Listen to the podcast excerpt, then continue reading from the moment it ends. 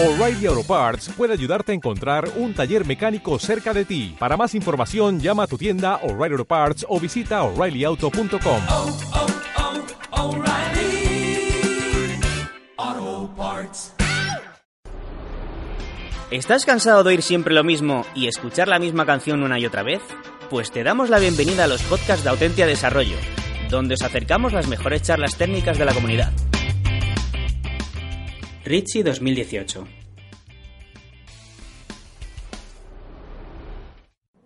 Data Science Tools Applied to the Energy Sector por Álvaro Romero Miralles.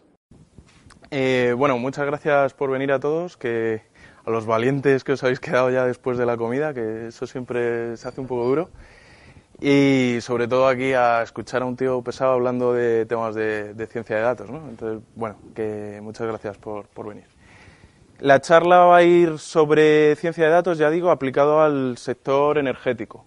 Eh, yo soy Álvaro Romero y trabajo en el Instituto de Ingeniería del Conocimiento en, estos sectores. ¿no? Soy, trabajo como científico de datos y, jefe de proyecto eh, aplicando estas técnicas que, hoy os, voy a contar aquí.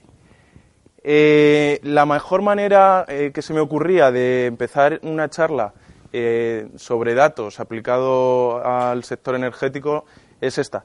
Eh, los datos son el nuevo petróleo y eso lo saben todas las, todas las empresas tecnológicas del momento. Lo sabe Google, lo sabe Facebook, ya hemos visto estos días ¿no? los, problemas con Facebook, pues eso, eso lo saben perfectamente.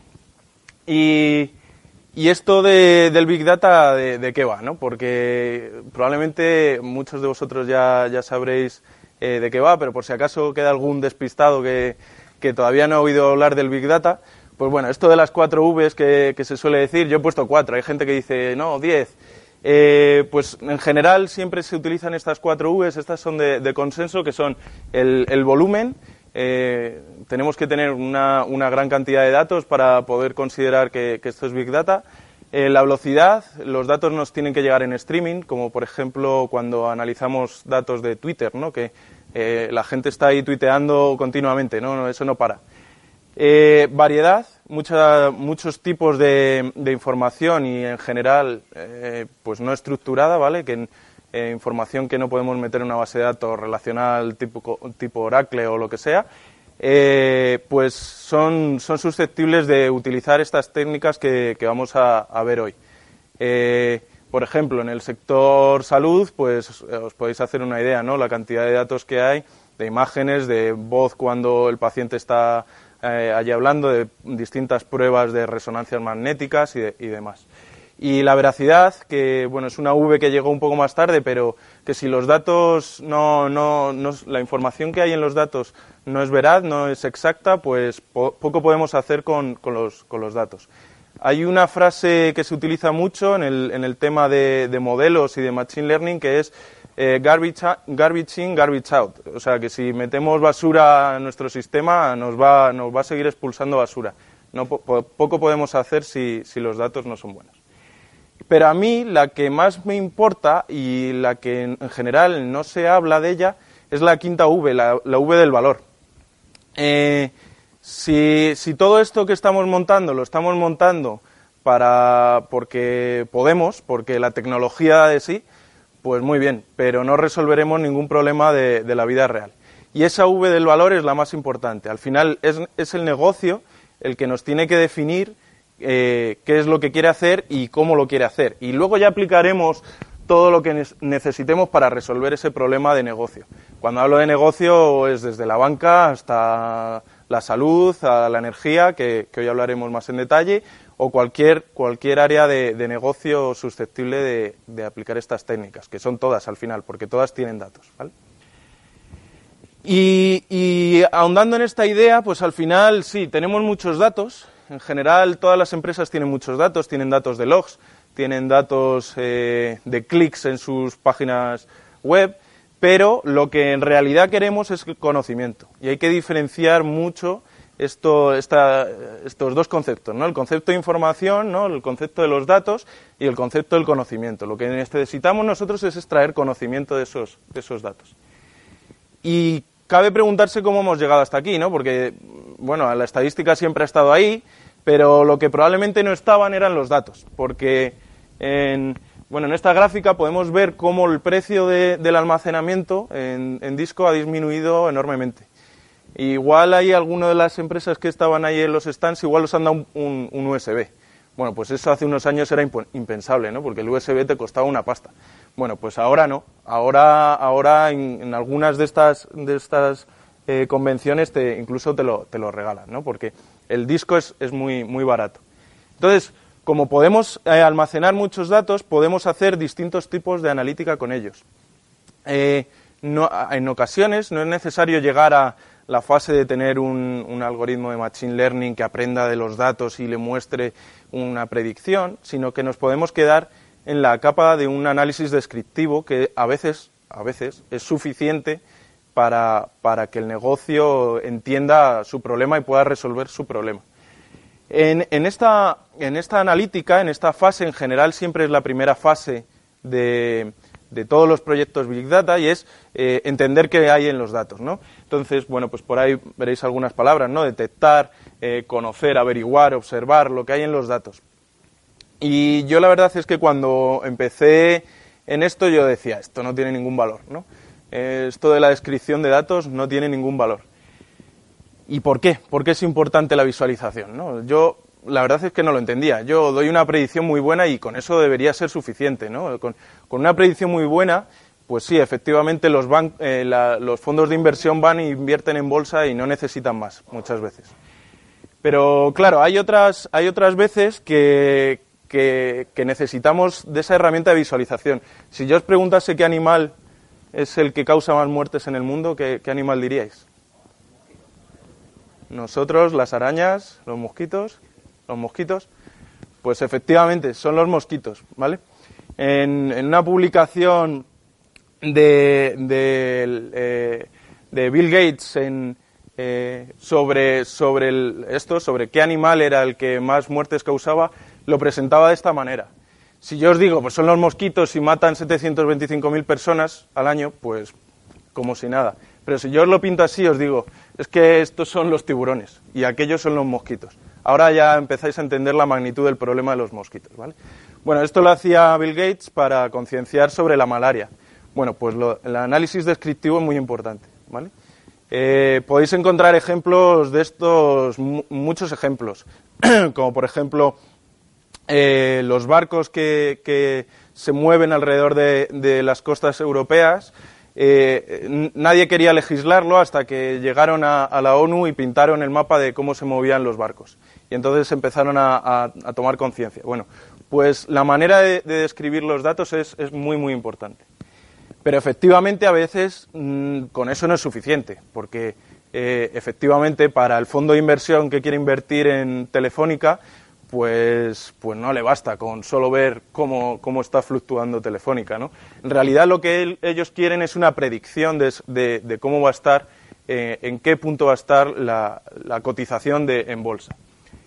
Y dentro de, de este, este tipo de, algoritmos de predicción, eh, podemos eh, dividirlos en, varios tipos. Uno de ellos son los, algoritmos de clasificación.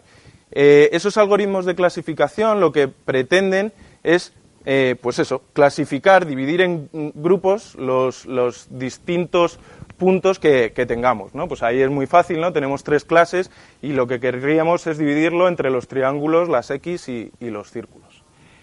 En cambio, luego hay problemas que son de regresión. Eh, el problema de regresión sería cuando, el- cuando mi objetivo es un continuo, mientras que lo otro era discreto, son tres clases, aquí es el- un continuo. La predicción en bolsa es un continuo, porque al final toma un valor de cero hasta infinito. Tengo infinitos valores que, que puede tomar. Es un continuo y por tanto es regresión. La clasificación sería, quiero clasificar mediante una foto qué tipo de pez es, por ejemplo. Me hago una foto de un pez y quiero clasificarlo en si es una trucha, si es una carpa o si es lo que sea. ¿vale? Pero luego hay otra tercera fase y es que, ¿y si yo no conociese eh, cómo son mis puntos? Porque yo no conozco la opinión política de los usuarios de Twitter, pero yo puedo inferir algo sobre cómo se agrupan esas, esas personas en Twitter. Bueno, pues esos son algoritmos no supervisados o algoritmos de, eh, de clustering, ¿vale? O, o- segmentación, a veces se, se utilizan. Pero claro, podéis pensar que esto es mucho más difícil, porque yo aquí no conozco las características de mis usuarios, o de mis clientes, o, o de los, usuarios de Twitter, ¿no? Que decía. Porque aquí yo lo he dividido en tres porque parece razonable, ¿no? Parece que hay tres tipos de, de clases, pero igual lo podría dividir en cuatro, y esto seguiría pareciendo razonable, ¿no? Bueno, pues este es un problema mucho más difícil que los otros, porque es más difícil de medir, porque es más difícil de saber si lo estamos haciendo bien o mal. Y por último, eh, mu- mucha gente se queda aquí, ¿vale? Y hace predicción y, y ya está. Pero hay un, hay un siguiente paso y es hacer prescripción. Yo ya no solo te digo cómo va a estar el valor en bolsa de Telefónica, sino que te digo si debes comprar o no debes comprar Telefónica y cuándo lo debes hacer. Pues eso es prescripción.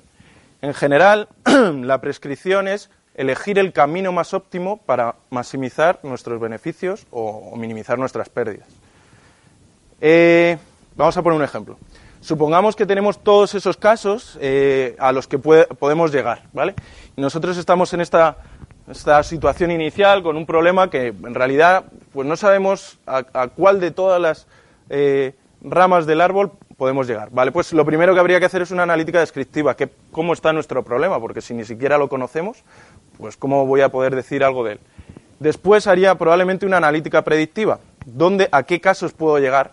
Y por último, tendría que esta- establecer qué costes tiene cada una de esas ramas y elegir la que sea mejor para, para mi negocio. ¿vale? Pues eh, de esto trata la analítica prescriptiva. Y claro, en el IIC, pues, pues no tenemos al Ball para que nos diga quién, quién va a ganar la Eurocopa y tampoco tenemos una bola de cristal. Así que, pues, tenemos que hacer uso de todas estas tecnologías que, que veis aquí. Sé que esto es una pasada, ¿vale? O sea, es que no se ven, ¿no? Esto es imposible. Saber, saber de todo esto es imposible. Pero bueno, vamos a intentar desgranarlo un poco y desgranar qué tecnologías son las más importantes y cómo, y bueno, en qué situación se encuentran actualmente.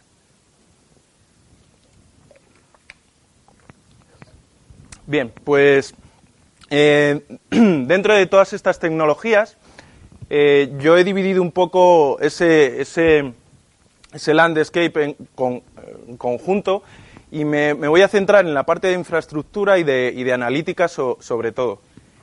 Eh, en la parte de infraestructura, pues aquí eh, tenemos empresas muy importantes, ¿no? Que se dedican a temas de Hadoop, que probablemente hayáis oído, ¿no? Que, que, bueno, pues fue el después del paper que liberó Google y se empezó a desarrollar en profundidad todos esos algoritmos para eh, trabajar en- de manera distribuida y demás. Bueno, pues hay una serie de empresas que están trabajando eh, para mm, tener ese, distintas eh, infraestructuras basadas en Hadoop. Luego hay temas de, bases de datos. Mi compañero, no sé si alguna habéis estado en la, en la charla de mi compañero de la mañana de Elasticsearch. Bueno, pues aquí hay bases de datos que son no SQL y que tienen que ver con, eh, yo ahora empiezo a tener datos que no son estructurados, entonces ¿cómo los voy a guardar en una base de datos estructurada? ¿no? Yo no sé qué información me va a dar mi usuario en Twitter, por ejemplo, entonces ni, ni cuánto texto, ni, ni qué va a decir en el texto, y cómo voy a buscar en un texto en una base de datos SQL, eso es imposible. Ahora veremos que estas, estas nuevas bases de datos nos dan un poquito más de, facilidad. Bueno, pues aquí hay muchas empresas, eh, en general, eh, todas las que están trabajando con ello, pues además te dan servicios y te dan eh, bases de datos eh, que se pueden utilizar en, estos ámbitos. Pues aquí tenemos a Google, tenemos a Amazon, aunque más o menos, no sé si lo veis desde allí, pero bueno, MongoDB, que igual os suena, también está Elasticsearch, aunque aquí en, este, en esta imagen no aparece, también es una de las, de las más relevantes. Y luego tendríamos empresas que se dedican a hacer herramientas para, para integración de datos y transformación de datos. Eh, empresas como IBM o Informática que se dedican a facilitarnos la vida en cuando queremos hacer una migración de datos o cuando queremos establecer eh, procesos que tienen que mover muchos datos, pues eh, nos, dan, nos dan mucha facilidad para ello. Bueno, en general tratamos, tratamos de eso cuando nos referimos a temas de infraestructura. Por ejemplo, si echamos un vistazo a cómo están las bases de datos actualmente, siempre enfocándonos a, estos temas, bueno, pues hay, probablemente hay dos empresas que, destacan, que serán, son Oracle y Microsoft. Eh, probablemente, yo no estoy muy de acuerdo con eso, probablemente Oracle esté por encima de Microsoft.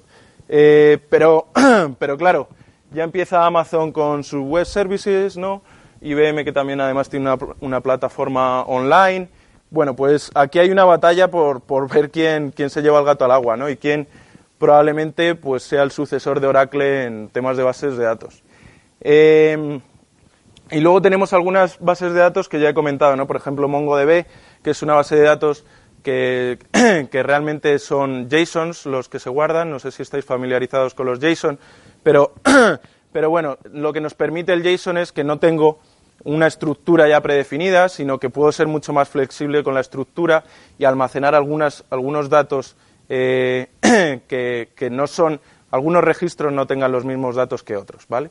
Una base de datos SQL estándar, en general, todos los registros tienen que tener la- los mismos campos. Bueno, en una no SQL no hace falta, ¿no? Entonces, por ejemplo, por ejemplo MongoDB.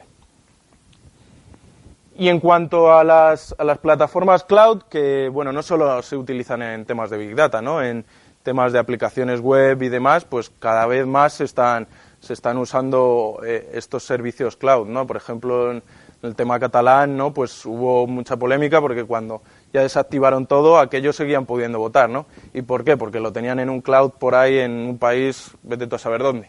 Entonces, eso es mucho más difícil de, de hacerlo tirar. Pues fijaros, si, si ni siquiera el gobierno consiguió hacer tirar eso, pues qué facilidades nos dan a, a- a las empresas para que, desde el punto de vista, digamos, eh, positivo, ¿no? Pues consigamos mantener la escalabilidad de nuestro producto y que cuando hacemos un like en, Facebook automáticamente aparezca en Japón, ¿no? Y, y es que no sé si os habéis, os habéis parado a pensarlo, pero es que no son ni milisegundos. Yo doy al like y la persona en Japón ya lo está viendo, ¿no? Poco alucinante. bueno, pues aquí claramente destaca Amazon probablemente por, por encima del resto, pero, pero bueno, también está Microsoft con Azure, eh, Google, IBM, Alibaba también, bueno, pero un poco más, un poco más retrasados, ¿no?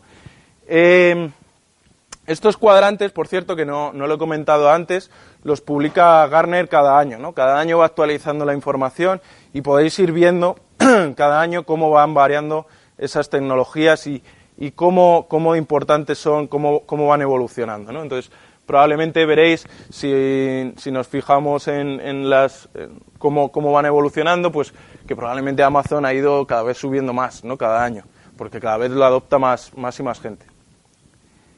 Si nos movemos a, a la parte más de, de analítica, perdonad, que se me queda la boca ahí seca. Si nos centramos más en la parte analítica, tenemos eh, desde plataformas de, análisis de datos y de, ciencia de datos, ¿no? como eh, plataformas que pueden tener IBM o, que, o Data, Dataiku o Nime, RapidMiner, que nos permiten hacer eh, estudios y análisis de los datos muy, muy, muy rápidamente y prácticamente muchos de ellos casi sin conocer lo que estamos haciendo, sin saber de programar. ¿no?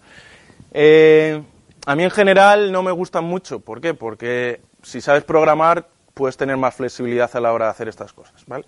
Pero también es verdad que hay gente que quiere analizar los datos y no son programadores. ¿vale?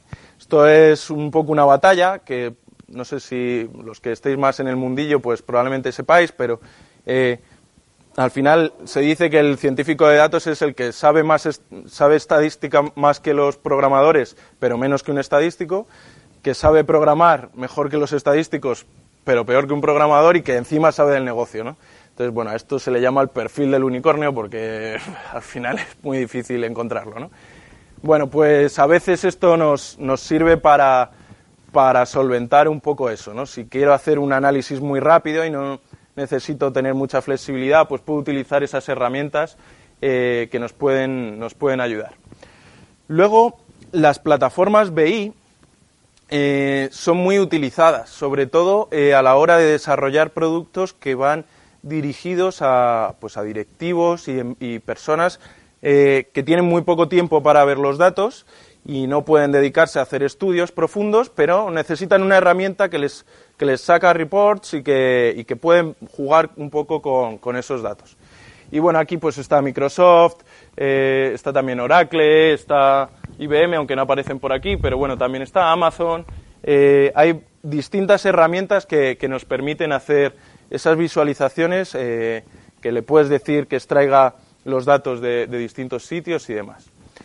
Luego herramientas puras de visualización eh, que van desde librerías como puede ser Plotly, ¿no? que, que, la podemos usar desde JavaScript o la podemos usar desde R, eh, pues hasta, hasta software propietario ¿no? como ClickView, que, bueno, que también es un, una plataforma de BI en el fondo, ¿vale? porque las plataformas de BI también son plataformas de visualización en el fondo, ¿vale? no, son, no son mucho más que eso. Aunque ahora cada vez más pretenden ser también plataformas de ciencia de datos, porque se están dando cuenta de que si le ofrecen además al cliente la opción de, no solo visualizar sus datos, sino además aplicar cierto, ciertos tipos de analítica, pues, pues bueno, cada vez, cada vez digamos que estas empresas también se están dedicando a la parte de arriba, y probablemente muchos logos los, los veréis en varios sitios. Eh, el tema de qué lenguajes de computación eh, aplicados a ciencia de datos. Eso es un mundo. Aquí solo aparecen los, los digamos, eh, los propietarios, ¿no? Los, el software propietario. Entonces, bueno, ahí está MATLAB, SPSS y SAS. Pero no le hagáis mucho caso a esto, porque estos son los propietarios, pero lo que usa la gente ahí afuera es R y Python en general, ¿vale? Y aquí está la eterna batalla. Entonces, si yo digo una cosa, pues porque no soy conocido, pero si no, pues probablemente luego me criticarían ahí en Twitter, oye, que ha dicho que este es de R. Bueno, eh, mi opinión, eh, R está muy bien cuando queremos hacer pilotos, cuando queremos hacer cosas muy rápidas, y Python está mucho mejor cuando queremos que las cosas vayan a producción. Eh, ¿Por qué? Porque en general Python viene desde el mundo informático y R viene desde el mundo más matemático. Entonces, el mundo informático ya se ha pegado muchas veces con desarrollos que hay que, hay que implantar en servidores y demás. Y los par la parte más matemática pues son estudios que al final no hay que luego poner en producción y que aquello esté corriendo 24/7. ¿vale? Eh, entonces, casi que soy políticamente correcto y me quedo en el medio. ¿vale? Pero bueno, eh, lo, que sí que es verdad es que SPSS, SAS y, y MATLAB siguen siendo muy usados, ¿vale? Y nosotros en, el instituto en general apostamos por herramientas de software libre, pero también nos ha tocado alguna vez trabajar con, esas tecnologías. Eh, temas de Machine Learning. Bueno, hay millones de librerías, tanto en R como en Python.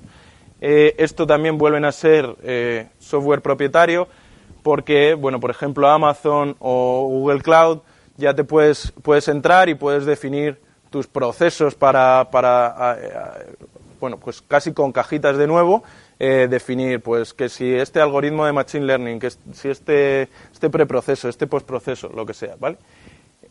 bueno, pues aquí aparecen muchas.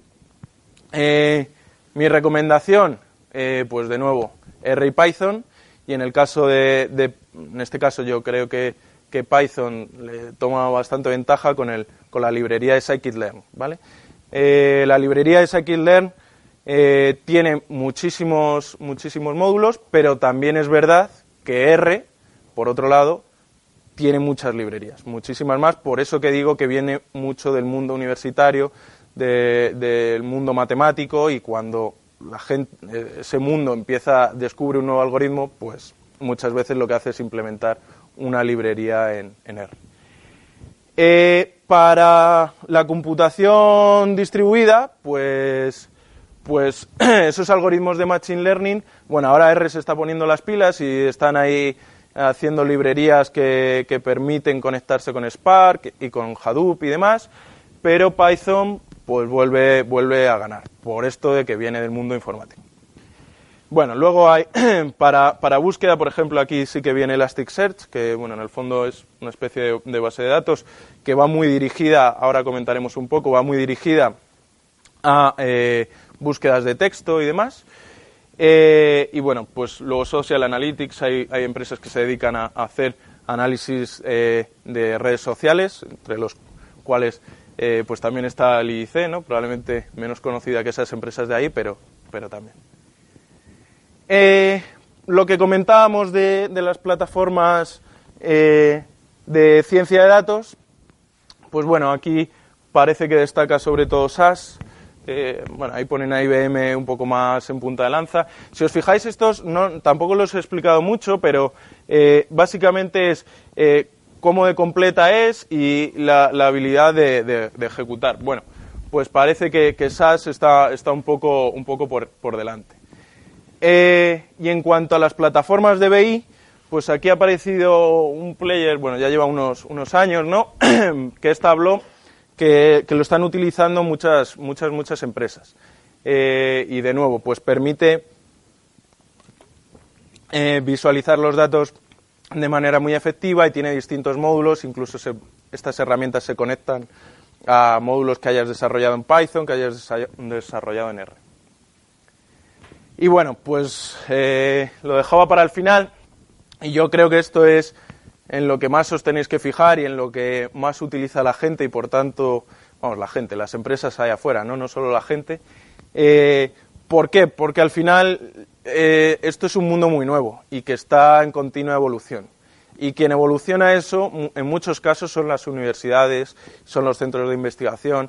Y cuando publican algo, pues es software libre, no, no es software eh, privado. Porque al final, a MATLAB, cuando quiere desarrollar un nuevo algoritmo y, y implantarlo en una de sus librerías, pues tiene que tener ahí unos, unos cuantos desarrolladores y pues tendrá muchos, pero no más de los que tienen todas las universidades del mundo.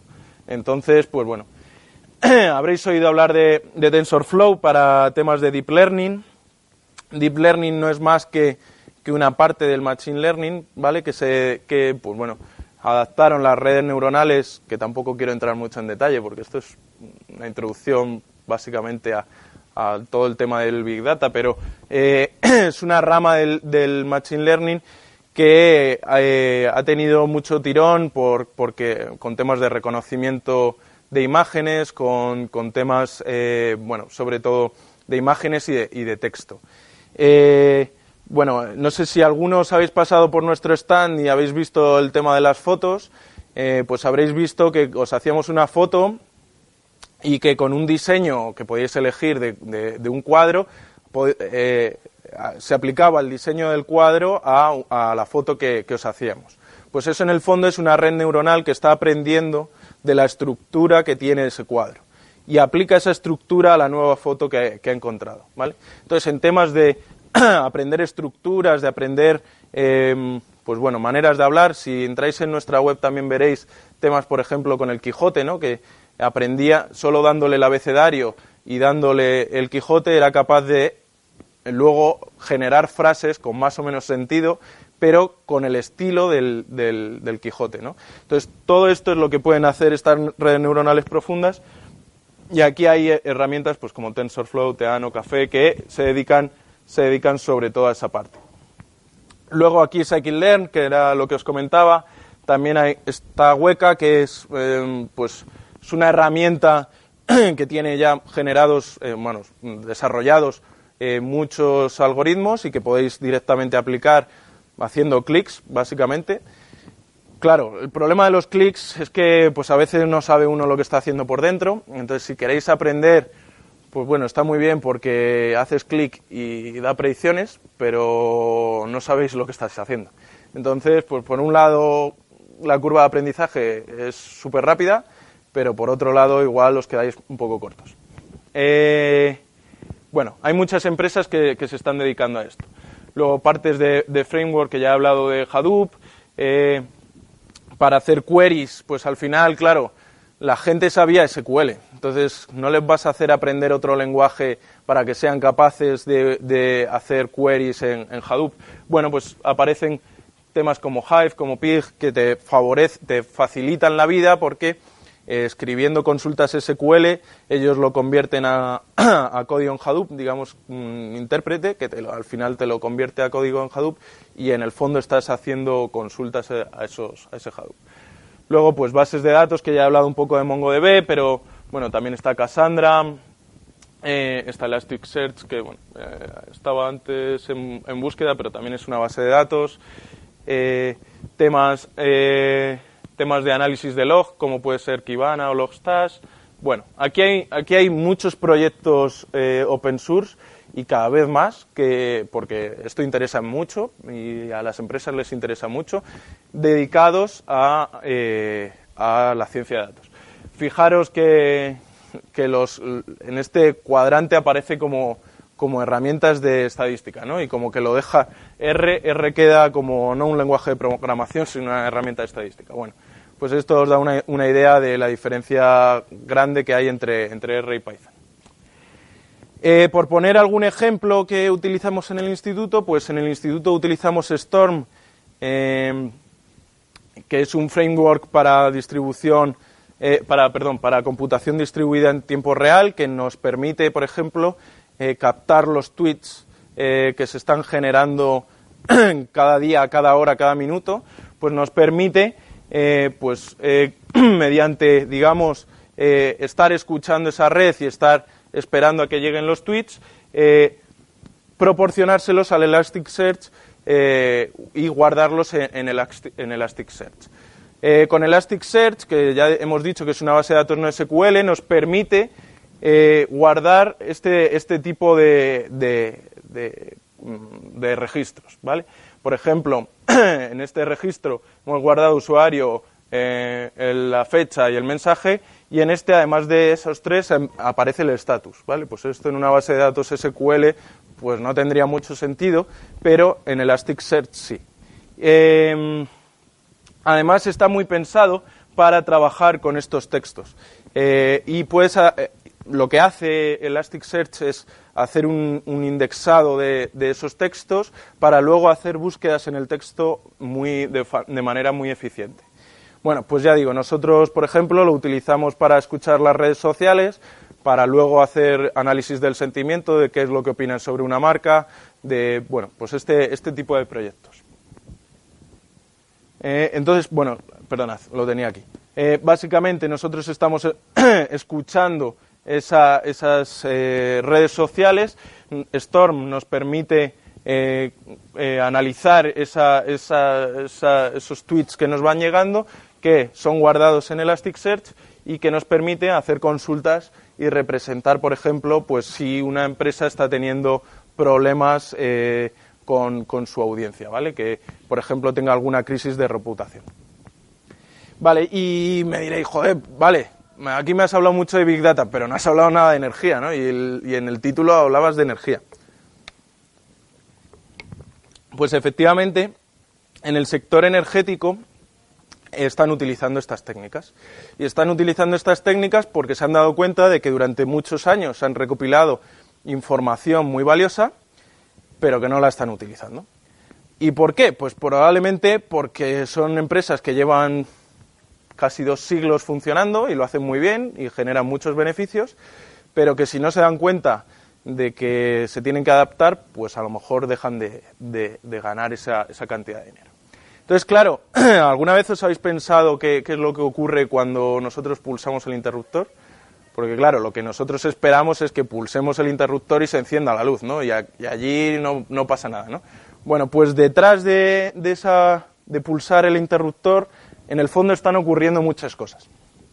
Desde que la, energía es generada en nuestras centrales, pues ya sea eólica, solar, nuclear o lo que sea, el flujo eléctrico eh, funciona de esta manera. Eh, la, producción pasa a una red de transporte que en, el caso español eh, está, bueno, lo controla la red eléctrica de España y es quien gestiona esa red de transporte que son cuando veis las líneas de alta tensión, ¿no? las grandes de verdad, pues es la red de transporte. Y esa red de transporte en algún momento llega a la red de distribución, que son pues media y baja tensión, ¿vale? Que son las líneas que ya vemos por las ciudades normalmente eh, y que pues llegan, llevan la eh, electricidad a cada una de nuestras casas. Y por último llega a los consumidores, que en el fondo también somos un, elemento más dentro de, de esa cadena. Pero curiosamente el dinero no sigue el mismo flujo. porque nosotros tenemos un contrato con un comercializador que en principio no tiene nada que ver con la distribución y, el transporte. Claro, muchas veces diréis, pero ¿cómo me estás diciendo eso? Si Iberdrola es productor, es distribuidor y también es comercializador. Bueno, es Iberdrola, pero es el grupo Iber- Iberdrola. En el fondo Iberdrola, Iberdrola Generación es una empresa, Iberdrola Distribución es otra empresa, e Iberdrola Comercialización es otra empresa. Y entre ellas, en principio, no se pueden hablar. Lo tienen prohibido por ley. Eh, pues ya digo, tenemos, tenemos al comercializador que este es al que le pagamos todos los meses. Y el comercializador tiene un contrato con el distribuidor, que es el que pone las líneas. Esto es un poco parecido a lo que pasa con la telefonía móvil. Yo tengo más móvil, pero más móvil no es el que tiene la línea. La línea la tiene telefónica. Vale, pues aquí ocurre un poco lo mismo. Pero es que para complicar un poco más esto, pues existe un mercado eléctrico, que es donde van las comercializadoras a comprar esa energía que luego nos venden. Y por otro lado, los productores tienen que, vender esa energía que están generando. Bueno, pues ese lugar es el mercado eléctrico, es el OMIE. Y el OMIE, pues es una especie de bolsa, ¿no? Pues donde hablábamos antes de comprar y vender eh, Telefónica o el Banco Santander, ¿no? Las acciones, pues aquí se compra y se vende energía, ¿vale? Es algo similar, no es exactamente igual, pero similar a la bolsa. Vale, bueno, pues si, os- si he conseguido explicar que vosotros entendáis algo de esto, es que lo he explicado mal, porque esto no se entiende nunca. O sea, el mercado eléctrico es imposible de entender, porque aquí hay muchísimos actores que pueden participar de, maneras muy distintas y es muy, muy difícil de entender. Pero bueno, supongo que a medida que os he ido contando cómo está hecho el mercado eléctrico, habéis pensado, oye, estos tienen datos, ¿no? Que son la cantidad de datos que cuando estoy generando, ¿no? El, aerogenerador, dependiendo del viento, pues generará una cosa u otra. Vale. Estos tienen datos porque por sus redes pasan la, la electricidad y ellos tienen contadores. Pero estos también tienen datos, porque además estos son los dueños del contador que tenemos en casa.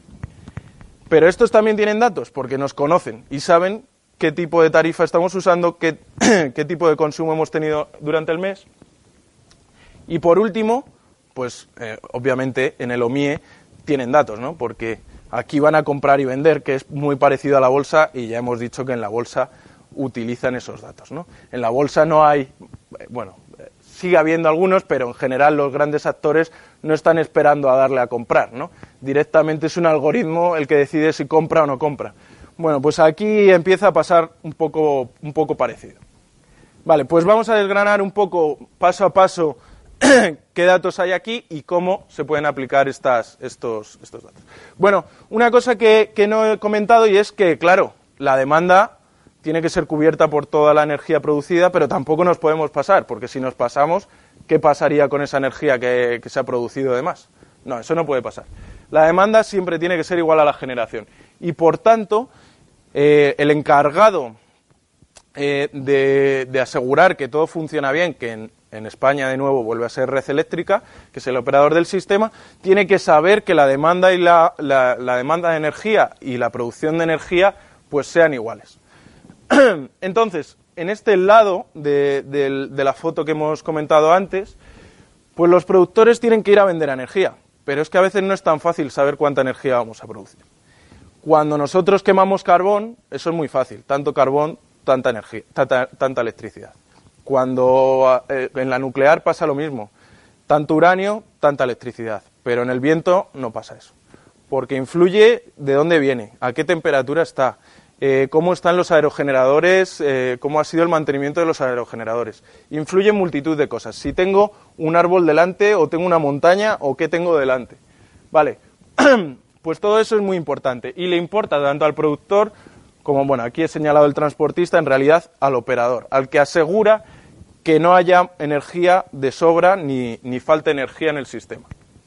Vale, ¿y para eso qué podemos hacer? Pues podemos hacer un sistema automático de predicción de, de- de la generación, en este caso de, de las renovables, que son las que no podemos almacenar y que además, eh, pues bueno, son de difícil predicción, cuán- cuánta energía vamos a tener. Bueno, pues aquí podemos hacer, y en el caso del instituto hacemos, eh, predicciones para la, producción de la solar y de la eólica. Pero además, ¿qué podemos hacer con, con estos, con, con estas empresas de generación? Pues podemos hacer temas relacionados con el mantenimiento predictivo. Podéis hacer una idea, no sé si habéis visto alguna vez cuando un aerogenerador no lo han parado y hace mucho, mucho, mucho viento, aquello empieza a girar muy, muy rápido y si no lo habéis visto, por- igual lo debería haber puesto aquí para, para que lo vieseis, pero al final termina rompiéndose entero, ¿no? Entonces, eh, y podéis haceros una idea el coste que tiene un aerogenerador. Bueno, pues eso no puede pasar y como no puede pasar, lo que hace muchas veces es tener un mantenimiento, eh, digamos, cíclico, ¿no? Como en el coche. Cada 20.000 kilómetros, vente al taller, que te vamos a echar un ojo. Bueno, pues eso cuesta mucho dinero, porque eso significa parar el aerogenerador, que no produzca, por tanto no tengo beneficios, y además desplaza allí un tío que se suba al aerogenerador, revise todas las piezas, eso es muy caro. ¿Qué podemos hacer? Predecir qué aerogeneradores están funcionando peor que otros. Y eso lo podemos hacer a, través de, de datos como pueden ser imágenes de, por ejemplo, de los paneles solares, de, los propios sensores que tienen los aerogeneradores, de las producciones que están teniendo esos aerogeneradores en concreto y, por supuesto, haciendo uso de las técnicas predictivas que hemos, que hemos comentado antes. Y en el otro lado, en el lado de la compra, pues claro, los comercializadores en el fondo conocen la demanda de sus clientes y tienen que ir al mercado y saber cuánta energía comprar. Bueno, aquí os dejo, como bueno, eh, luego tendréis las diapositivas, pues os dejo un par de enlaces a, a dos eh, publicaciones nuestras hablando del consumo eléctrico. Bueno, pues el consumo eléctrico depende mucho de la laboralidad, por ejemplo, como supongo que, esperaréis, ¿no? No se consume igual electricidad en agosto en España, en, en Madrid, que en diciembre. Y por supuesto en Palma de Mallorca tampoco. Porque en Palma de Mallorca van los alemanes y entonces en agosto pues está petado. ¿Vale? por supuesto tampoco un domingo que un lunes. Bueno, pues todo esto eh, se puede resolver mediante, mediante técnicas de, de Big Data. Y el distribuidor decía es el dueño del contador, pero es el dueño de las líneas. Y, el, y en muchas ocasiones se hace, se hace fraude en, en esas líneas. Perdonad que tengo la voz horrible, me estoy quedando sin voz. Fijaros, 16.000 mil millones de euros se defraudan en, en India eh, mediante fraude eléctrico. Bueno, fijaros, eh, la gente piensa mucho, ¿vale?, para hacer este tipo de fraude. Por ejemplo, eh, nos han llegado a contar empresas con las que hemos trabajado que ponen azúcar en, los contadores para que se suban las hormigas y entonces el contador vaya girando un, un poco más lento. Bueno, pues ese tipo de cosas es las que suceden en la electricidad, ¿vale? Pues en España obviamente no llegamos a las cifras de India, pero, pero no estamos mal. Por aquí hay alguna noticia que parece ser que, que se ha profesionalizado, que incluso ya te lo instalan ya eh, modificado ¿no? para, para, para defraudar. Pues cuidado no lo hagáis porque a lo mejor os pilla un algoritmo, algoritmo de, de predicción de fraude. Básicamente, lo que, lo que hace este algoritmo es darte un scoring de riesgo mediante el cual las empresas de eléctricas pueden ir y visitarte, ¿no? Pues a los que tengan más probabilidad voy a ir antes a visitarlos. Y obviamente si les pillo, cuidado que va una multa importante. Eh, esto además, no sé si lo sabéis, pero lo pagamos todos. O sea, al que hace fraude eléctrico se lo estamos pagando todos porque lo repercuten entre todos y se acabó. Las eléctricas no pierden dinero en, es- en ese caso. O sea que es el consumidor final. Eh, pues nada, eso. Las empresas hacen mediante este scoring de riesgo, que de nuevo es una predicción. En este caso, si os acordáis de si era una regresión, si era una segmentación o si es una clasificación, pues este algoritmo es un algoritmo de clasificación. Yo lo clasifico en fraude o no fraude. Con los datos de demanda también pueden hacer temas de predicción a largo plazo, porque la distribuidora también, os recuerdo, que les pagaba a la comercializadora en función del uso de sus redes. Entonces, por tanto, están muy interesadas en qué consumo va a haber, pero probablemente no el inmediato, porque ese es el que tiene la comercializadora, que tiene que ir y comprar energía en el mercado eléctrico. Pero la distribuidora está interesada, al fin y al cabo, en qué va a ocurrir eh, en el largo plazo. Y en el largo plazo, pues podéis haceros una idea que en, años muy fríos no se consume el mismo gas, por ejemplo, que en años muy calientes, ¿no? Eh, probablemente este año que está habiendo muchas lluvias y demás, pues el consumo de gas esté muy, muy por encima del año pasado, que prácticamente no hubo invierno. Vale, pues eh, eso ocurre. Pero a veces también en el corto plazo. ¿Y cómo, cómo se llega a tener un, sistema de estos? ¿no? Porque estaréis diciendo, joder, pero esto tiene que ser imposible. Bueno, pues no es imposible porque ya os digo que hay muchas empresas y que lo utilizáis día a día. ¿no? Eh, cuando utilizáis Google, en el fondo estáis utilizando un algoritmo de predicción que lo único que hace es buscar con la query que habéis puesto cuál es el, el resultado más, más probable. ¿no? El más probable en cuanto a intereses para ti. Bueno, pues la manera de trabajar en general es, pues yo hablo con el experto, que es el que conoce el negocio. Ese es el que sabe más que nadie, de momento, hasta que eh, te entrenemos los algoritmos, ¿no? Pero de momento es el que más sabe. Recopilamos las fuentes de datos de relevancia, ya decía, ¿no? Por ejemplo, en, el tema de la predicción eólica, pues por supuesto la meteorología. Pues esa es una, una fuente de datos muy importante que a veces no tienen los clientes y que hay que enriquecer. Alguien me preguntaba antes eh, en el stand, oye, pero ¿utilizáis datos propios o datos open data? Pues a veces se recopilan fuentes de datos que no son del cliente, pero que son muy interesantes para el cliente. Posteriormente se construyen y se evalúan los modelos. Eh, una vez yo he construido el modelo, necesito evaluar la calidad.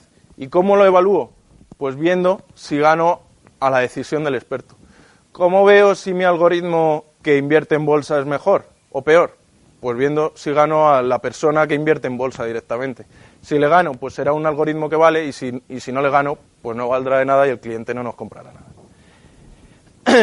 ya digo, el 3 y el 4 van muy seguidos porque sin un análisis de resultados que nos permita ver si, si esos datos, si ese modelo es bueno o no, pues, pues no habrá una puesta en producción, ¿vale? Que sería el paso final, que por eso digo que a veces Python es lo más recomendado, porque al final lo que realmente eh, quieren los clientes y quiere el negocio es que tenga algo en producción, no que me hayas hecho un estudio y ya está, ¿vale?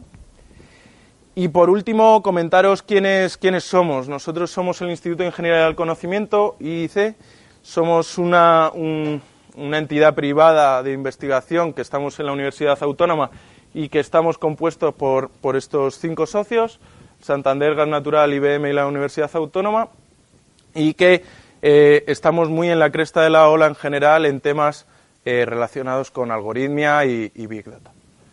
Eh, tenemos varias líneas de, de negocio, de la cual yo he venido aquí a hablar de energía, pero que es muy aplicable a otros sectores. Por ejemplo, aunque no lo sepáis, todos sois usuarios de la parte de banca, porque cada vez que pagáis con la tarjeta de crédito, pues pasa por un, un detector de, de fraude, ¿vale? Pues bueno, nosotros estamos de- detrás de, ese detector de fraude. Así que si alguna vez os bloquean la tarjeta, pues lo siento, habremos sido nosotros. Bueno, eh, no, es el banco en general, ¿eh? Quien para, quien para las transacciones es el banco, pero siguiendo nuestro algoritmo de predicción. Eh, recursos humanos, business intelligence, también en temas de salud he nombrado algo. Y, bueno, pues nada más. Eh, si tenéis alguna pregunta, eh, bueno, mis diapositivas no tienen fecha de caducidad, así que si en algún momento decís, oye, voy a escribirle un correo que algo no me quedó claro y me lo escribís dentro de dos meses, pues encantado. Entonces, bueno, si tenéis alguna pregunta sobre, sobre estas técnicas, cómo se aplican, en otros sectores también puedo, puedo comentar. No me,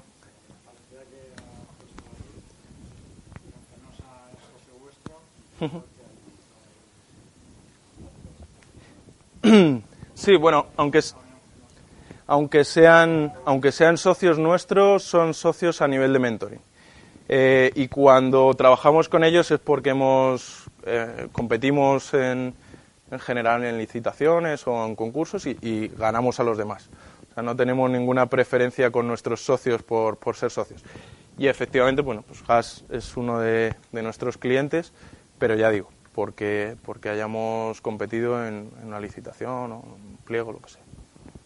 Pero sí, sí. sí. No me creo que no tengáis ninguna pregunta del mercado eléctrico porque eso es lo más difícil de todo lo que he dicho. la parte de tecnología, bueno, supongo que muchos de vosotros, pero...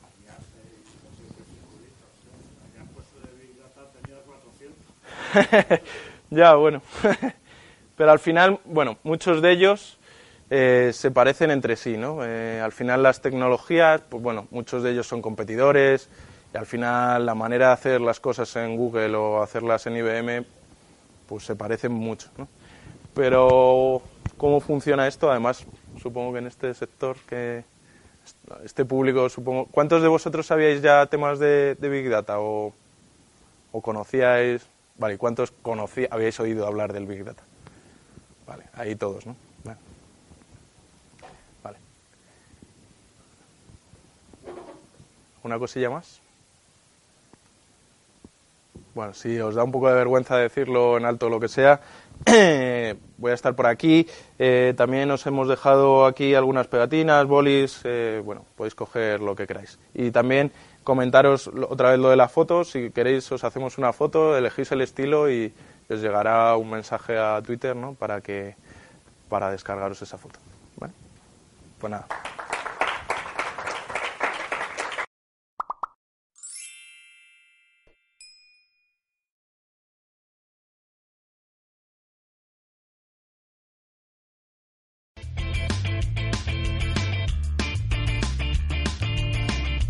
Si te ha gustado el podcast y quieres estar a la última en tecnología, suscríbete a nuestro canal de iVoox y escúchanos donde quieras. Para más información, autentia.com.